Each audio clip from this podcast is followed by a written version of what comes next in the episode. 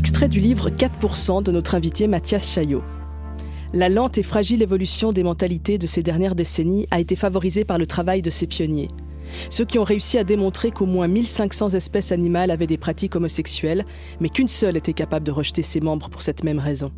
Ceux qui ont cherché à intégrer les hommes qui aiment les hommes dans la grande famille de l'humanité. Ceux qui ont rappelé qu'il n'y a rien de plus queer que la nature. Ceux qui ont aussi cherché à comprendre ce qui amenait à l'hétérosexualité. Ceux qui, en résumé, font la chasse à l'ignorance. Voilà aussi ce qui anime ce livre. Chasser l'ignorance, trier la connaissance, accélérer encore le mouvement, combattre l'homophobie en s'attaquant à ses racines, faire la lumière sur ce que l'on sait, ce qu'on ignore, ce dont on doute, ne pas avoir peur, ni des questions ni des réponses, ne plus se sentir coupable de nos amours. J'ai donc voulu partir de ce qui était concret, palpable, afin aussi de mettre en lumière ce qui ne l'était pas, et peut-être ne le sera jamais. Question genre, Christine Gonzalez.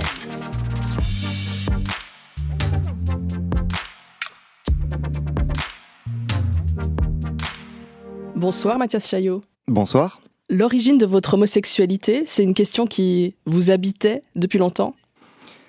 Qui m'habitait, je pense pas. Euh, c'est une question que je me suis longtemps posée, mais que j'ai vite mis de côté dans ma vie, je pense, et qui est revenue à, moi de façon un peu indirecte. Euh, C'était pas prévu, et puis assez posé. Euh, Peut-être qu'on en reparlera, mais notamment euh, un moment où j'ai infiltré une thérapie de conversion et elle s'est imposée et j'ai dû faire avec. Et je me suis dit, bah peut-être qu'on peut se la poser, et peut-être que je peux aussi me demander pourquoi je l'ai mise de côté pendant un temps.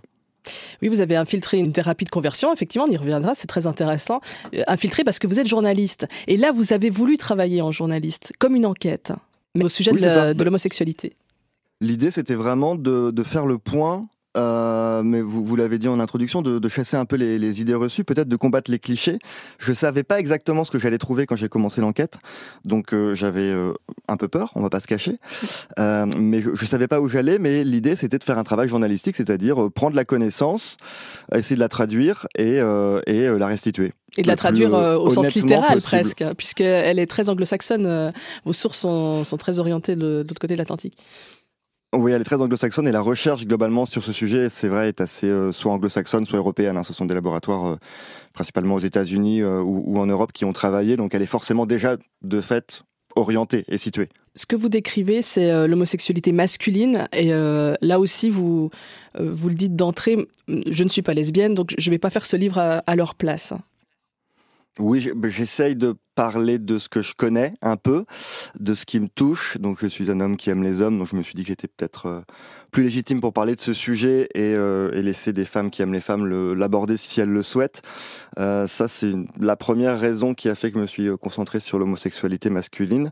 La deuxième aussi, c'est tout simplement, comme finalement dans beaucoup d'autres domaines, les lesbiennes ont aussi été invisibilisées par la recherche.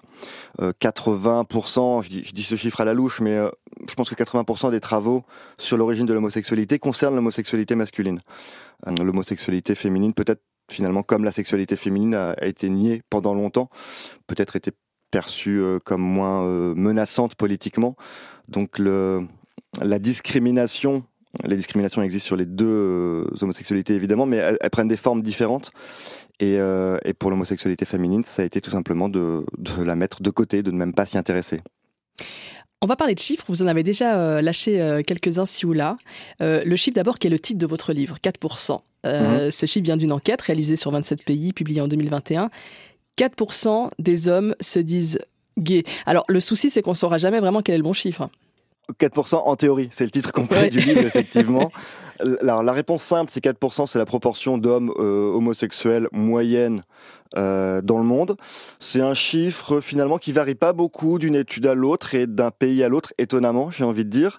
Euh, et c'est un chiffre moyen qui est utilisé dans la plupart des travaux scientifiques qui justement réfléchissent à cette question. C'est le, postulat de départ.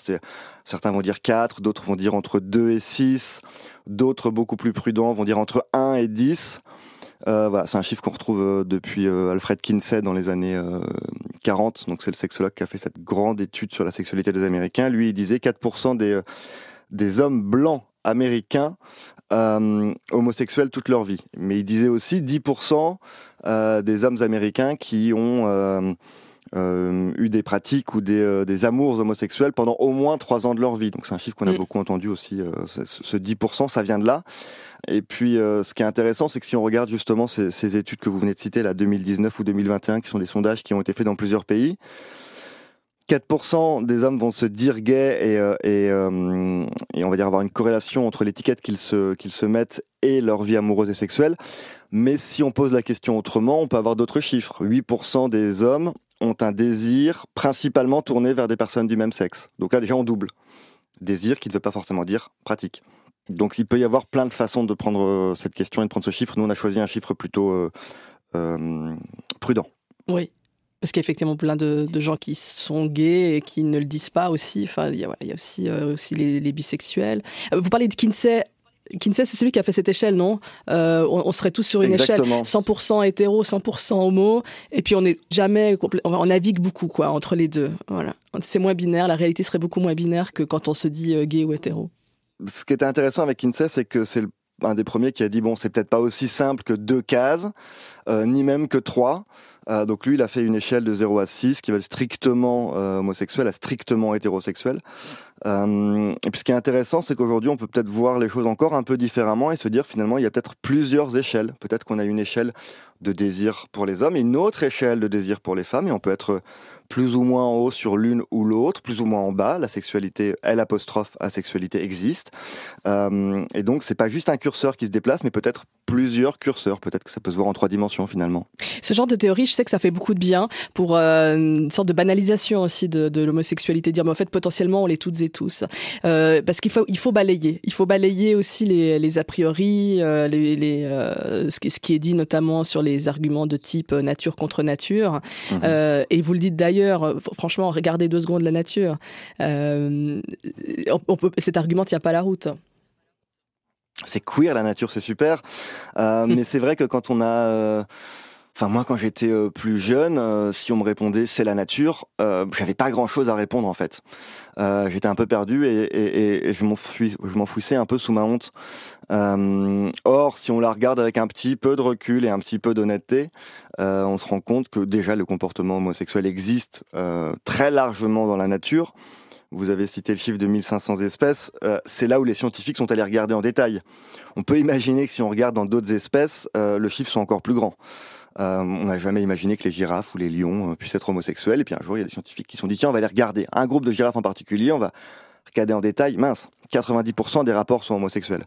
euh, chez, nos cousins, les ah grands singes, les girafes, le plus. je les voyais pas comme ça. Et eh oui, les girafes aussi, et les lions, les lions aussi euh, aiment bien se câliner, euh, notamment entre mâles. Euh, et chez les grands singes, la bisexualité est la norme. Donc la nature, finalement, euh, elle nous montre que, que tout est possible, que c'est à nous de, de nous situer là-dedans. Est-ce que la nature de l'humain est l'hétérosexualité Je suis pas certain. J'aime bien l'idée des lions parce que c'est on, on, symbolise souvent le lion comme une image mmh. forte de puissance de virilité. Enfin voilà, je suis un lion. Et euh, j'aime bien l'idée qu'il y ait plein de biais dans la, dans la nature, comme les lions. Eh bien, on peut se papouiller entre lion et crinière. on, veut savoir, et vous avez voulu savoir. On a toujours fait des théories sur l'homosexualité. Déjà au IVe siècle avant Jésus-Christ, on avait des théories. Euh, et puis c'est en 1860 que le, mot euh, homosexuel, homosexualité euh, débarque. Euh, homo qui veut dire même et, sexus, le, latin, veut dire sexe. c'est assez récent finalement que, ces mots existent et on sait à quel point les mots comptent et à quel point ils forgent aussi nos imaginaires et nos réalités. Ça, ça a 160 ans, hein, ce mot-là. C'est hier. Oui, l'homosexualité est récente en fait. On peut, le voir comme ça. C'est un concept euh, un homosexuel. Qu'est-ce qu'un homosexuel? Euh, Avant, euh, avant l'invention de ce terme, il y avait des gens qui avaient des pratiques. Était-il identifié comme une espèce d'essence, comme ça, d'entité? Pas vraiment, pas forcément en tout cas. Et puis, on a inventé le terme. Alors, c'est toujours à double tranchant, justement, ces mots, c'est qu'est-ce qu'on en fait? Inventer le terme, c'était une façon de se définir, donc de se faire exister. C'était une façon peut-être de chercher déjà une justification. Je suis, euh, donc c'est en moi, euh, et, parce que c'est mon essence, on ne peut rien y faire, et donc on doit m'accepter tel quel. Puis très rapidement, ça, ça a dérivé, et le terme a été repris, tordu, et on en a fait une maladie une, psychopathologie. Et puis ensuite, on se le réapproprie pour en refaire une, fierté. Et puis peut-être que demain, il faudrait qu'il disparaisse en même temps que le genre, mais on n'en est pas encore là. Oui, sais qu'une fois qu'on invente le terme, on, l'a pathologisé, comme vous, comme vous le dites, parce que du moment mm. qu'on définit la marge, mais ben, on crée la norme ça fait du bien à la norme de chercher ses marges, ça lui permet de se conforter, de se, de se réconforter, de se sentir plus forte. Euh, euh, et, d'ailleurs, l'hétérosexualité a été inventée après. On a d'abord inventé l'homosexuel, on a d'abord gardé le bizarre dans le coin là-bas, là, cette petite chose étrange, et puis, euh, et puis on a permis de s'identifier. Bon, alors si nous ne sommes pas ça, que sommes-nous? Nous sommes les hétérosexuels. Et d'ailleurs, le terme là aussi a eu plusieurs sens puisque l'homosexualité était une pathologie, l'hétérosexualité était euh, à la fin du, du 19e une pathologie. C'était un comportement sexuel un peu compulsif, comme ça, un peu, un peu morbide. Euh, et puis rapidement, euh, la définition de l'hétérosexualité a changé. C'est devenu un comportement normal. je mets des guillemets, c'est le terme qui était employé dans certains dictionnaires. et celle de l'homosexualité a mis beaucoup plus de temps à changer. Mathias Chaillot, vous faites allusion dans votre livre à la chanteuse Pomme. Je vous lis. Même la mhm. chanteuse Pomme semble me dire que je m'attaque à un sujet d'un autre temps. Au détour d'un post Insta, je tombe sur une de ces citations. J'ai hâte que l'orientation sexuelle ne soit plus un sujet pour personne. Quand je lis ça la première fois, je vois la preuve que oui, c'est vrai, on s'en fout. C'est dangereux et je me mets en boule sous la couette. Dans l'histoire de la psychologie, on arrive aux années 1930. Freud euh, est plus audacieux, je ne sais pas quel est le bon adjectif, que ses confrères, car il voulait pas que l'homosexualité soit classée comme une maladie. Mais attention, euh, Mathias Chaillot, vous écrivez, Freud, allié ou ennemi, s'il considère qu'il n'y a rien de plus normal que d'avoir des pulsions homo et hétéro, le psychanalyste affirme, in fine, qu'elles doivent être canalisées d'une façon précise pour arriver à une sexualité normale. C'était un, un progressiste presque, j'ai envie de dire Freud, euh, mais un progressiste pour les années 30. Mhm. Donc euh, on n'en est pas encore aussi euh, à notre point de vue aujourd'hui. Progressiste parce qu'effectivement c'est un des premiers à dire alors non, c'est pas forcément une pathologie, c'est une variation, mais malgré tout, quand même, il y a une variation qui est la bonne et il y en a d'autres qui sont qui sont un peu déviées. Donc il, il choque déjà en disant l'homosexualité n'est pas euh, n'est pas une maladie. Il choque en disant elle est présente en nous, chez tout le monde. On a cette pulsion homosexuelle, euh, même si toute notre vie on sera euh, hétérosexuel. Lui-même interroge la sienne, mais il dit quand même que normalement elle doit être canalisée d'une certaine façon pour ne laisser s'exprimer que la bonne pulsion qui est la pulsion hétérosexuelle. Faut pas déconner non plus. Puis si on parle de Freud, il faut parler des mamans, Mathias Chaillot, les mamans, bah les, les, mères, si responsables aussi dans l'homosexualité de leur fils. Euh, moi, euh, c'est sans doute, comment dire, un des points qui m'ont amené à ce livre, euh, c'est cette question de la responsabilité parentale et maternelle, voire de cette culpabilité. le, concept de maman va bien avec le concept de culpabilité dans notre société, je trouve. Mhm. et, moi, je me souviens qu'à 17 ans, quand j'ai fait mon coming out, mais la première question, c'était qu'est-ce qu'on a fait nous? Et c'est ma mère qui l'a posé, évidemment. Qu'est-ce que j'ai fait? Donc la première responsabilité qu'on cherche, la première cause, et la première à laquelle on pense, surtout en France, dans un pays où la, culture psychanalytique a quand même pris beaucoup de poids. On l'a vu euh, pendant le débat sur euh, le mariage pour tous, notamment, où ce sont quand même des psychanalystes qu'on a invités à l'Assemblée nationale. Euh, c'est une, une, idée qui revient, même si on n'a jamais vu de psy, même si on n'est pas plus freudien que ça, même si on ne sait pas d'ailleurs exactement ce qu'il dit. On a toujours ce truc dans un coin de la tête que tout ça, c'est la responsabilité. Alors je dirais pas la faute, maintenant je dirais grâce, mais c'est la responsabilité de la maman. Mm. Euh, et notamment en faisant mes recherches, ce que ça m'a permis de, de, de comprendre, c'est que bah, quand on regarde avec un peu de recul, parce que le principe de la psychanalyse, c'est qu'on part du cas individuel, quand on regarde de façon un peu plus empirique, on se rend compte que euh, on peut pas faire de corrélation aussi simple qu'un certain type de rapport parent-enfant et un certain type d'orientation euh, par la suite. N'empêche qu'effectivement, ça reste imprégné dans nos, dans nos imaginaires. Je pense à plusieurs gays que vous avez interrogés et qui, qui, pensent que ça avait joué, ce modèle, maman suraimante et papa euh, absent, euh, indisponible émotionnellement. Oui, et puis moi aussi, c'est, je me suis posé la question. Enfin, euh, mes parents sont, ils sont à la retraite maintenant, mais ouvriers. Mon papa travaillait parfois le dimanche, il faisait des horaires de nuit, donc de fait, il était moins présent. Euh, que ma mère. Ma mère s'est arrêtée de travailler euh, pour moi, donc même si je regarde mon parcours, je me dis ah bah oui, voilà, maman un peu plus présente que papa, ça colle. Après, on regarde autour de nous. Euh, moi, ma tata, une tata poule, par exemple, mon cousin devrait être surgay. Bon, bah, il est hétéro. Donc, euh, si c'était aussi simple que ça, ça marche pas. Voilà. Euh, mais évidemment qu'on y pense. Et évidemment que dans nos sociétés, on est dans des sociétés où la maman, effectivement, a quand même souvent un rôle un peu plus, un peu plus important dans l'éducation. Elle est plus proche de, de l'enfant. C'est comme ça que qu'on a construit la définition d'une mère et d'un père dans nos sociétés. Donc de fait, si ça suffisait, euh, on serait un joyeux monde d'homosexuels. C'est pas trop le cas encore pour l'instant. On va parler euh, quelques minutes de la recherche scientifique parce que alors là vous vous, euh, mhm. vous êtes allé la, chercher, vous nous la traduisez. il y a plein de thèses différentes. On va en aborder, on va en aborder quelques-unes. Il y a par exemple Richard Pillard, considéré comme le premier psychiatre ouvertement gay aux États-Unis. il s'est penché sur l'ADN. Euh, il a, c'est lui hein, qui a cherché le, gène gay. Euh, lui, il a commencé par, euh, par chercher à comprendre un peu, avant de chercher vraiment le, gène gay, de voir s'il y avait quelque chose qui se jouait au sein de la famille et si on était de l'ordre de l'acquis ou de l'inné. Donc il a commencé à faire ses recherches effectivement avec des fratries. Donc il a pris des vrais jumeaux, il a pris des, ce qu'on appelle des faux jumeaux, donc des, des jumeaux qui partagent finalement comme n'importe quel frère et sœur euh, juste 50% de leur ADN.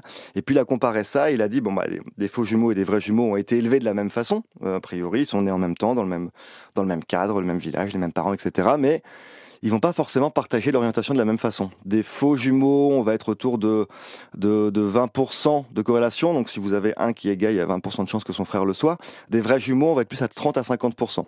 Donc c'est lui qui a dit, bon, il y a sans doute quelque chose qui se joue dans l'ordre du biologique euh, sur l'orientation sexuelle. Puis après, ces travaux ont été repris et ça a conduit effectivement à, à ce mythe, parce que c'est un mythe aujourd'hui, enfin jusqu'à ce qu'on nous démontre l'inverse, mais euh, pour l'instant, en tout cas, c'est considéré comme un mythe. Le mythe du gène gay qui a, dans les années 90, quand même été pas mal, euh, pas mal cru et recherché. Oui, on disait ça, ça, doit être génétique. Et puis plus tard, assez récemment d'ailleurs, en 2019, euh, on nous dira que la, la, plus grande étude ADN jamais réalisée révèle qu'il n'y a pas de gène gay. C'était dans la revue Science. Autre théorie dans la recherche scientifique, un célèbre neurobiologiste, Simon, non, un américain, Simon Levey, qui s'intéresse à mhm. une minuscule zone de l'hypothalamus. Et selon lui, cette zone du cerveau serait en moyenne deux fois plus grande chez les hétéros que chez les gays. Oui, alors c'est l'idée que effectivement l'orientation serait inscrite euh, probablement dès la naissance dans notre cerveau.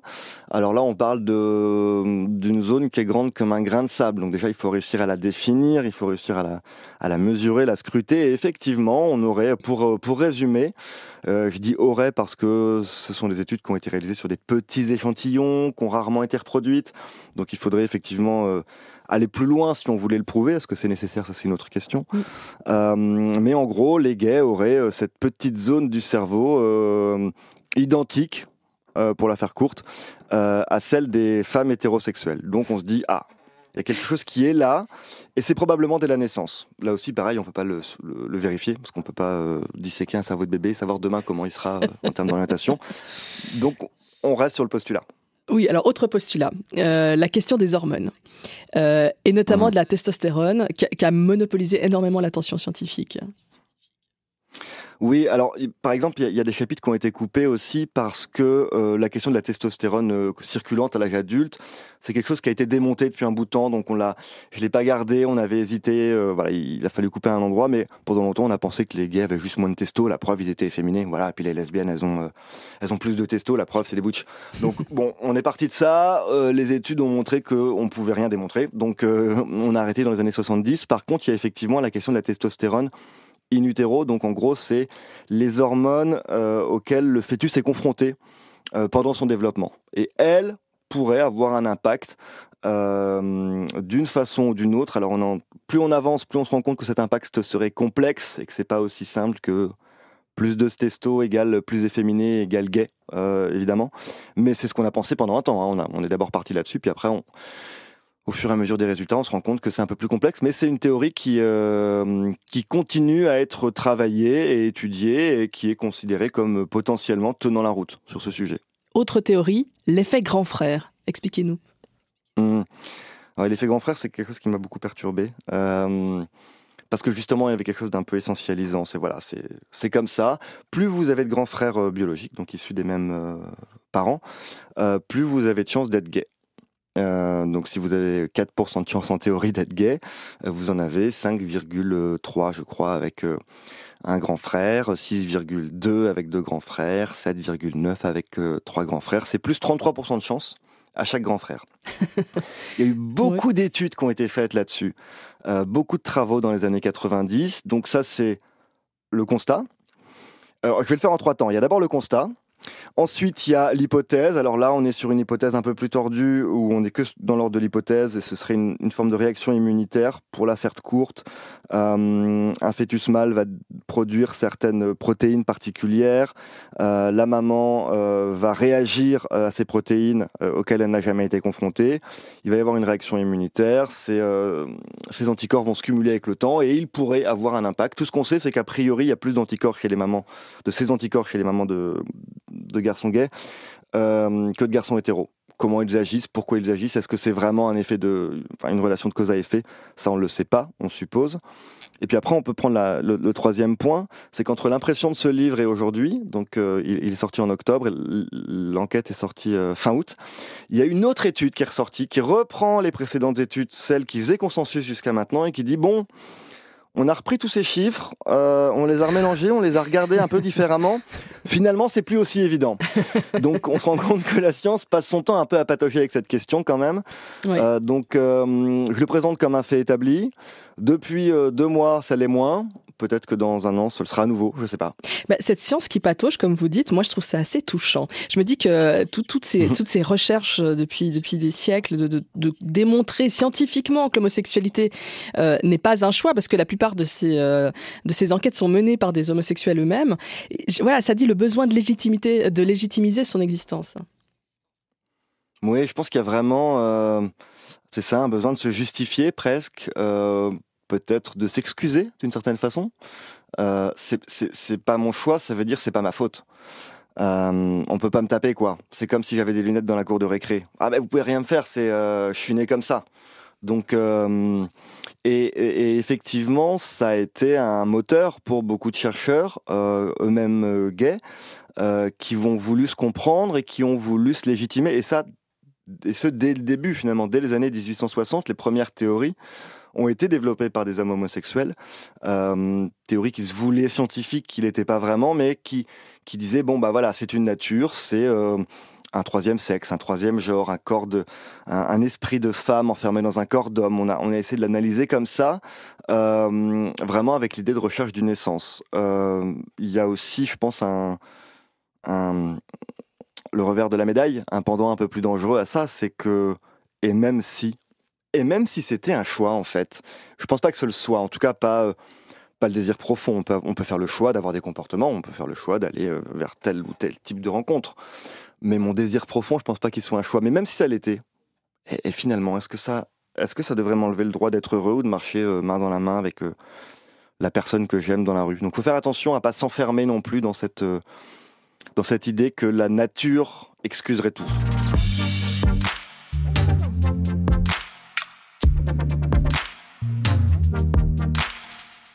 Mathias Chaillot, dans votre livre 4% euh, en théorie, beaucoup de vos amis gays euh, affirment, je les cite, avoir toujours été comme ça. Et vous aussi, vous cherchez, vous fouillez dans votre mémoire pour comprendre à quand ça remonte, les premiers désirs, les premiers élans. Et vous avez déjà des souvenirs très précis d'école primaire. Oui, et ce qui est euh, marrant, je ne sais pas si c'est juste moi, ou mais ce sont des souvenirs très précis, très fugaces, et pourquoi ceux-là sont restés mm. J'ai pas beaucoup de souvenirs de mon école primaire. Pourquoi euh, finalement ce qui rassemble tous ces souvenirs, c'est euh, c'est la question de genre, c'est la question de qu'est-ce qu'un homme doit faire, qu'est-ce qu'un garçon doit faire pour être un vrai garçon et donc pour être hétérosexuel. Et c'est le moment où euh, on n'agit pas exactement comme ça, que ça cristallise quelque chose dans la mémoire et que ça reste. Pourquoi est-ce que c'est parce qu'effectivement c'était déjà présent tôt euh, et que je, je, je savais que c'était là, mais que je ne pouvais pas le vivre, et donc ça a créé de l'angoisse. Est-ce que je sais pas, mm. mais euh, mais on peut remonter loin, et c'est marrant de le regarder maintenant avec le recul d'un adulte.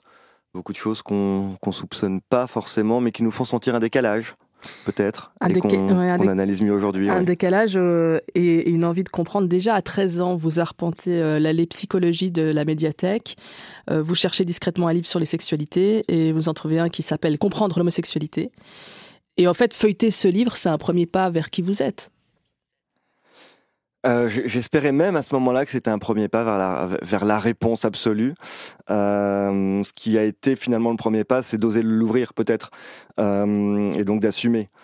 J'ai trouvé aucune réponse à la question que je me posais. Je pensais que j'allais effectivement essayer de comprendre d'où ça venait.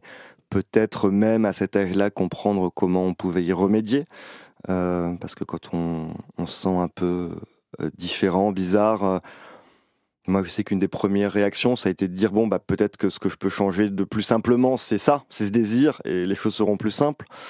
Euh, je le pense euh, évidemment plus aujourd'hui, mais ça a été un, une étape de mon questionnement. Euh, mais je pense que le, le, plus gros du travail, ça a été juste de dire bon, bah, peu importe d'où, ou pourquoi, ou comment, le fait est que je suis là, j'en suis. Qu'est-ce qu'on en fait maintenant? Ben, vous décidez d'en faire, un, d'en faire un coming out le jour de vos 18 ans, à votre dîner d'anniversaire. Enfin, ça, c'est votre plan de base. Mmh. Ça se passe pas tout à fait comme prévu. Oui, ça c'était le programme. J'avais choisi la date parce qu'il y avait l'idée que je serais majeur. Donc même si je me fais virer, c'est pas grave, je partirai.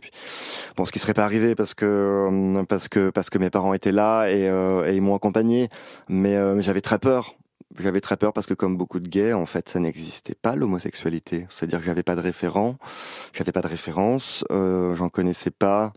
Euh, ni autour de moi à l'école, en tout cas pas qui était visible. Le seul qui l'était se faisait quand même insulter de PD, donc euh, j'avais pas forcément envie d'être à sa place. J'en avais pas dans la famille, dans à la télé, quelques modèles, euh, mais ils n'étaient pas nombreux. Euh, donc donc c'était inquiétant. Et puis j'avais prévu voilà de, de franchir le pas parce qu'il fallait que je le fasse. Euh, parce que c'était douloureux. Euh, et puis mes parents m'ont devancé d'une semaine. Euh, ils ont ils ont ouvert un tiroir, ils ont trouvé un magazine gay et, et, ils sont venus poser la question. Et, en fait ils y croyaient pas. Ils pensaient pas que ça pouvait arriver. Pas pas nous, pas dans notre village, pas dans notre famille. c'était quelque chose d'ailleurs. C'était les artistes, c'était les coiffeurs. C'était pas nous quoi. Et si, c'est aussi nous. Je vous cite Ma mère pleure, mon père est hagard, les anges passent et la boule dans mon ventre grossit. Je viens de planter un couteau dans trois cœurs. Le leur, mais surtout le mien. J'ai tué l'enfant qu'il croyait avoir.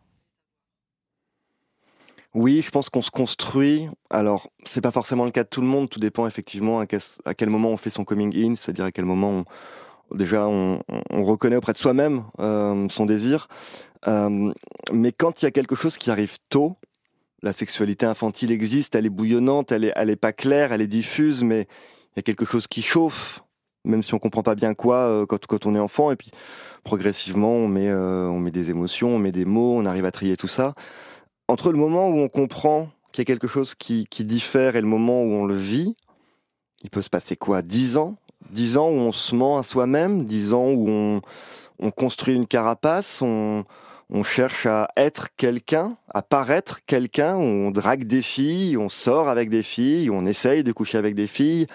Euh, moi, c'est un fiasco, tant mieux peut-être, hein, ça m'a confirmé qu'il fallait pas y aller, mais euh, ou, en tout cas, oui, on, on essaye d'être un hétérosexuel, et je pense qu'on n'en sort pas forcément indemne. Euh, on peut, on peut le dépasser, ça, mais mais ça laisse des traces, ouais. Quelles traces? ce, petit perce de la honte je pense qu'il y a de la honte euh, en nous. Euh, qu'on essaye de disperser, de ventiler, euh, de travailler avec un psy. la question c'est que j'ai abordée avec ma psy, c'est pas pourquoi je suis gay, c'est c'est comment je le vis le plus sereinement possible. Et donc comment j'efface toutes ces années de honte, toutes ces années où j'ai eu le sentiment de pas être exactement moi-même et donc de mentir à tout le monde en fait. et donc peut-être que maintenant ma, ma réponse c'est de l'affirmer encore plus fort. Euh, mais ça guérit pas forcément tout. La peur euh, du rejet, c'est aussi central dans, votre parcours et, mm. les parcours queer euh, souvent. vous parlez aussi dans votre livre d'homophobie que, vous subissez, l'homophobie quand par exemple vous achetez des capotes à un distributeur et que quatre mecs dans une voiture vous embêtent. Et puis plus tard, cette agression extrêmement violente lorsque dix adolescents vous frappent. Oui, jusqu'à ce moment-là, en fait, moi, l'homophobie, je l'avais jamais vraiment ressenti physiquement dans ma chair. On la voit. Euh, moi, je suis journaliste, donc j'avais écrit plein de. C'est un sujet qui me concerne évidemment, donc j'avais écrit plein de d'articles qu'on appellerait des faits divers sur des agressions homophobes, mais moi ça m'était jamais arrivé. Je pensais pas que ça m'arriverait. Euh, puis un jour, elle nous elle frappe à la porte, quoi. Euh, dix ados qui qui bah, qui veulent casser du PD, quoi. et et puis je sais pas, c'est des ados, et puis on est en plein jour, et puis et puis j'y crois pas. Je me dis quand même. Et puis bah, à un moment, on se retrouve à terre avec dix gamins qui tapent euh, et on se dit euh, mais vraiment ça ça peut s'arrêter là et pour ça donc moi je m'en sors bien euh, voilà j'ai eu quelques petits hématomes et puis c'est tout j'en ai pas parlé par exemple j'en ai pas parlé à mes parents ils l'ont découvert en lisant en lisant le livre parce que j'avais peur pour eux peur de les inquiéter quand j'ai fait mon coming out ils avaient peur du VIH on était voilà, au début des années 2000, ils avaient grandi avec cette frayeur-là, donc je, les ai rassurés en disant que euh, que non, tous les homosexuels n'étaient pas séropositifs, que voilà. Et, puis ensuite il y a l'autre peur qui arrive, mais tu vas être malheureux, tu vas pas trouver l'amour, tu vas pas avoir d'enfant, donc on les rassure là-dessus. Et puis quand on a passé tout ça, bah en fait il y a aussi peut-être la peur de simplement me faire agresser. Euh, et cette peur-là, on la vit euh, toutes et tous, je pense, sauf peut-être ceux qui euh, qui passe vraiment inaperçu, mais à partir du moment où on, est visiblement, d'une façon ou d'une autre, queer, je pense qu'on en a peur. Il y, a une personne trans qui me disait, le matin je me lève, enfin c'est quelqu'un qui me racontait l'histoire de son ami, pour être plus précis, et qui disait, le matin je me lève et puis je me sens belle, et puis je me regarde dans le miroir, et puis, et puis tous les matins je pense, mais peut-être que je vais me faire tuer quand même. Et, ça, c'est quelque chose avec lequel on vit, on fait avec, comme on peut. Euh, moi, ça va. En plus, y a je, fais mec, comme on dit. Donc, je fais pas trop gay, puisque je fais mec. Donc, au quotidien, euh, je supporte moins les regards, sauf quand je décide de les supporter, parce que je vais euh, me mettre du vernis ou, ou m'habiller d'une façon ou d'une autre. Mais euh, est-ce que, le fait que je fasse mec, c'est justement une, une protection que je me suis construite au fur et à mesure? Je sais pas, sans doute, un peu. Essayer de passer inaperçu, caméléon. Hmm. Je vous cite, ce qui m'est arrivé, ce qui arrive euh, et ce qui arrive tous les jours vient rappeler que partout dans le monde, on tue, on emprisonne, on frappe, on insulte, on crache sur, on moque, on rit d'eux, parce que quelqu'un n'aime pas quelqu'une et a parfois l'audace de ne pas se cacher. Et que ça vienne de ses gènes ou de sa tête, peu importe, s'il y a une chose qui est certaine, c'est que cette personne n'a pas choisi de vivre ça. Jamais. On a fait allusion à, un autre type de violence homophobe, euh, les thérapies de conversion. Racontez-nous quand même. Euh, mhm. je, vous dis racontez-nous comme c'était un truc super drôle, mais ce qu'il est évidemment pas du tout. Mais vous avez infiltré comme un journaliste euh, pour d'ailleurs le magazine Néon. vous avez infiltré en Pologne une thérapie de conversion pour en faire un reportage. Quel souvenir vous en gardez? Souvenir de troubles euh, donc pour résumer, c'est une voilà, c'est une thérapie de conversion en Pologne, mais qui euh, qui brassait des gens de toute l'Europe, une structure américaine. Euh, et eux, ils ont une théorie. Et ça a été un peu un des points de départ du livre, c'est que je me suis retrouvé face à des gens qui ont déversé leur théorie comme ça auprès de gens qui y croyaient, puisqu'ils étaient venus pour ça. Ils étaient venus chercher une réponse et tout d'un coup on leur donne.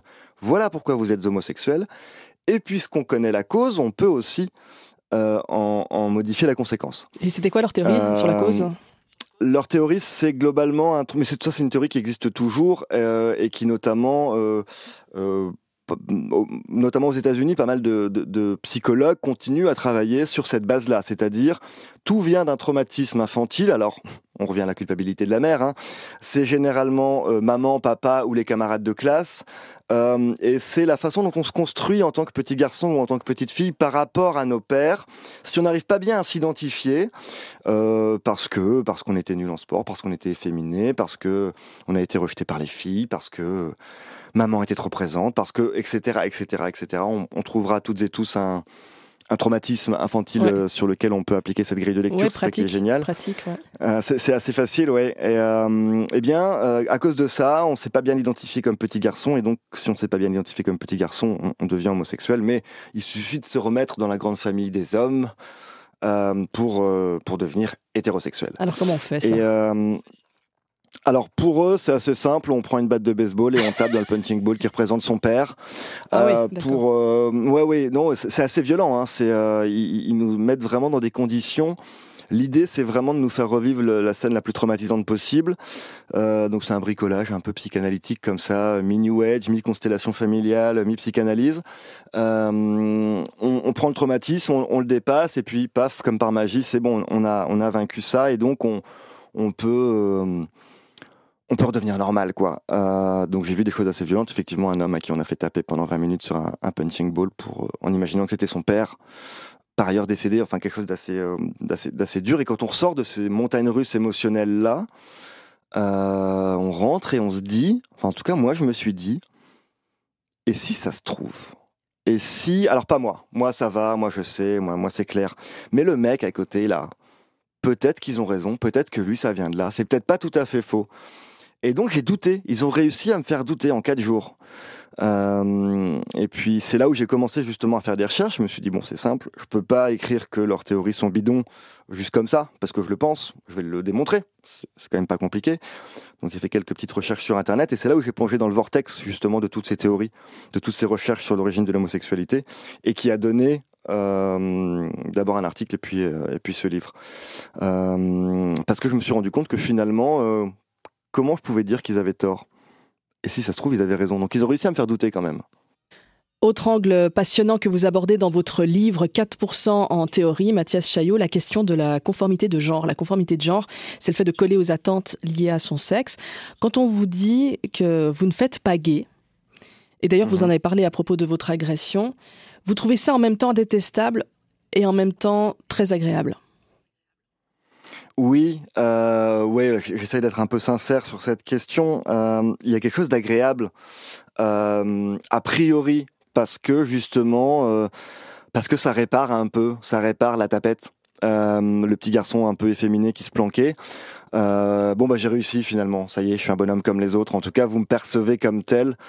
Euh, et puis détestable parce que parce que où est le problème en fait? Si j'étais euh, une grande folle efféminée euh, où, où, serait le problème? Euh, il y en a pas mais dans notre société il y en a en fait donc donc il y a un truc euh, un peu ambigu avec lequel je me débat encore sans doute un peu de de ce que je peux assumer de ce que je dois assumer de ce que je dois revendiquer montrer cacher euh, c'est une question complexe et moi c'est une question qui m'a un peu qui m'a un peu embarrassé quand je suis tombé dessus euh, pour pour ce livre, je le cache pas.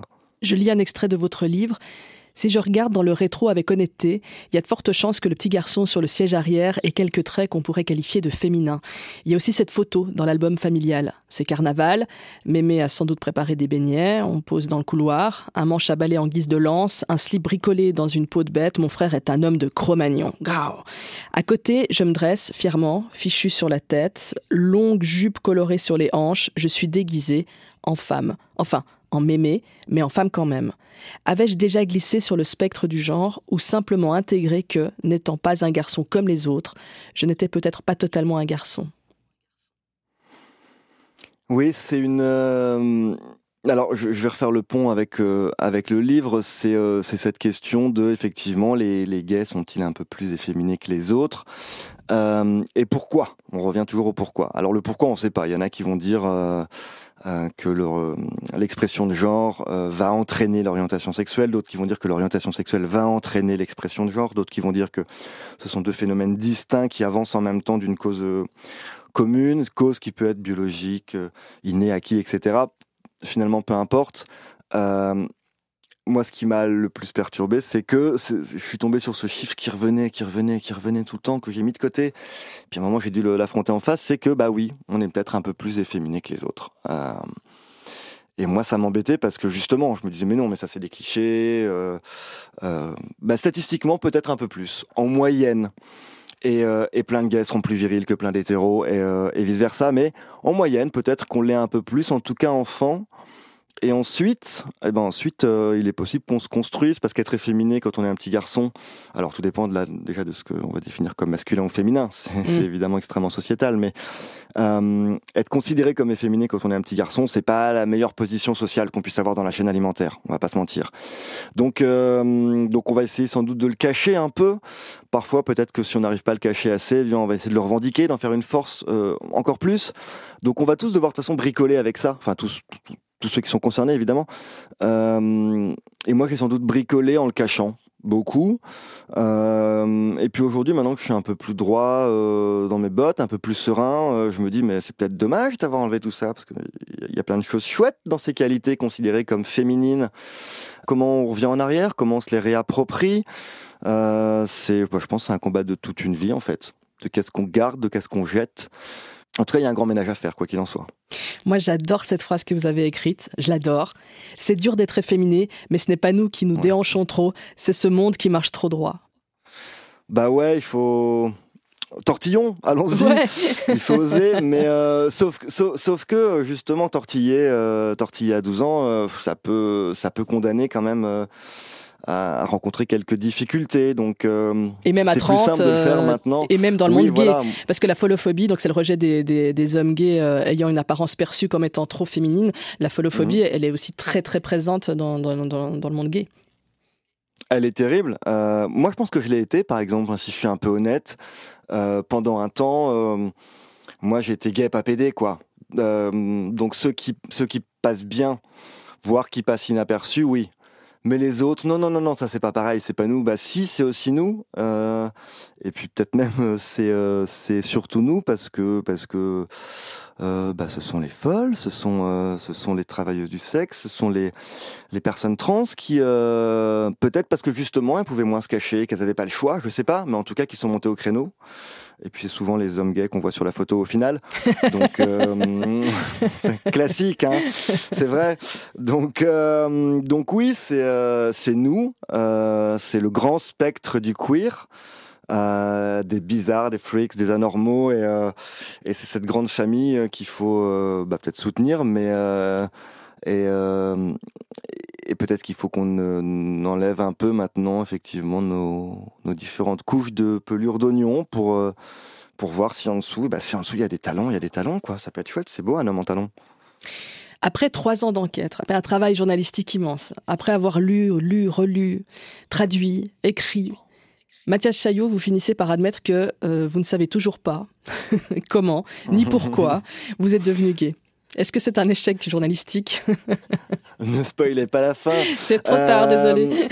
c'est, euh, En fait, en, en commençant le bouquin, je me doutais que j'allais pas avoir de réponse euh, claire et évidente, parce que je me suis dit que si elle existait, j'en aurais entendu parler, je pense quand même. Euh, mais euh, en tout cas, c'est un, c'est une, victoire personnelle. euh, parce que c'est quelque chose qui m'a peut-être réconcilié avec cette question justement. Il y a eu ce besoin de comprendre, d'avoir une réponse euh, pour moi et pour les autres et pour mon entourage. Je me- je m'en suis rendu compte pour mes parents notamment. Euh, et c'est aussi pour ça que j'ai écrit ce bouquin, je pense, peut-être un peu pour eux. Euh, et, et finalement, j'ai envie de dire, si vous avez cette question, eh bien regardons-la ensemble et peut-être qu'on trouvera pas de réponse, mais au moins on aura essayé de comprendre pourquoi on se pose la question. Euh, parce que le, le- le poids de la question aussi est énorme. Euh, où est-ce que les réponses peuvent nous mener? Qu'est-ce qu'on sait exactement? Il y a des pistes, il y a des débuts de réponses euh, qui fonctionnent pas au niveau individuel. Euh, et puis ensuite, qu'est-ce qu'on fait de ça? Donc moi, ce qui m'a rassuré, c'est de me rendre compte que la réponse est tellement complexe et que plus la recherche avance, ça qui est génial, c'est que plus on cherche, euh, plus on trouve, euh, et plus ça devient compliqué d'avoir une réponse euh, claire. Plus ça me rassure, plus je me dis bah oui, c'est multifactoriel, ça fait partie de la richesse de nos vies. et qu'il faut les embrasser, voilà, qu'il faut embrasser cette richesse là, et, ensuite réussir à la dépasser. Mais moi, j'avais besoin de passer par la question d'abord primaire. C'est la fin de cette émission. Merci infiniment, Mathias Chaillot, d'avoir accepté l'invitation de Question Genre. Je rappelle le titre de votre livre, 4 poussants en théorie. C'est publié aux éditions La Goutte d'Or. Au revoir. Merci beaucoup. Au revoir.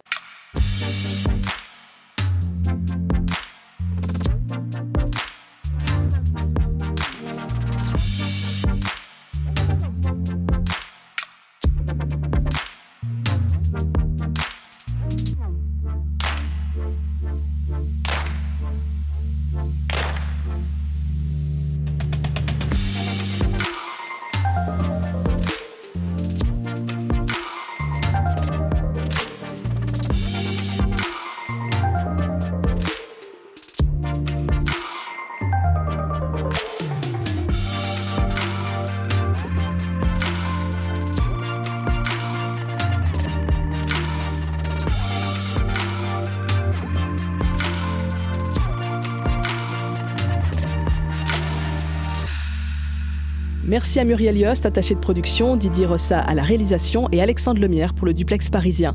Dans le prochain épisode, je reçois la présidente de l'Union suisse des paysannes, Anne Chaland, pour parler des questions de genre dans le monde agricole. D'ici là, si cette émission vous plaît, notez-la, mettez-lui des pluies d'étoiles, flattez l'algorithme si le cœur vous en dit. Je vous embrasse et je vous dis à très vite.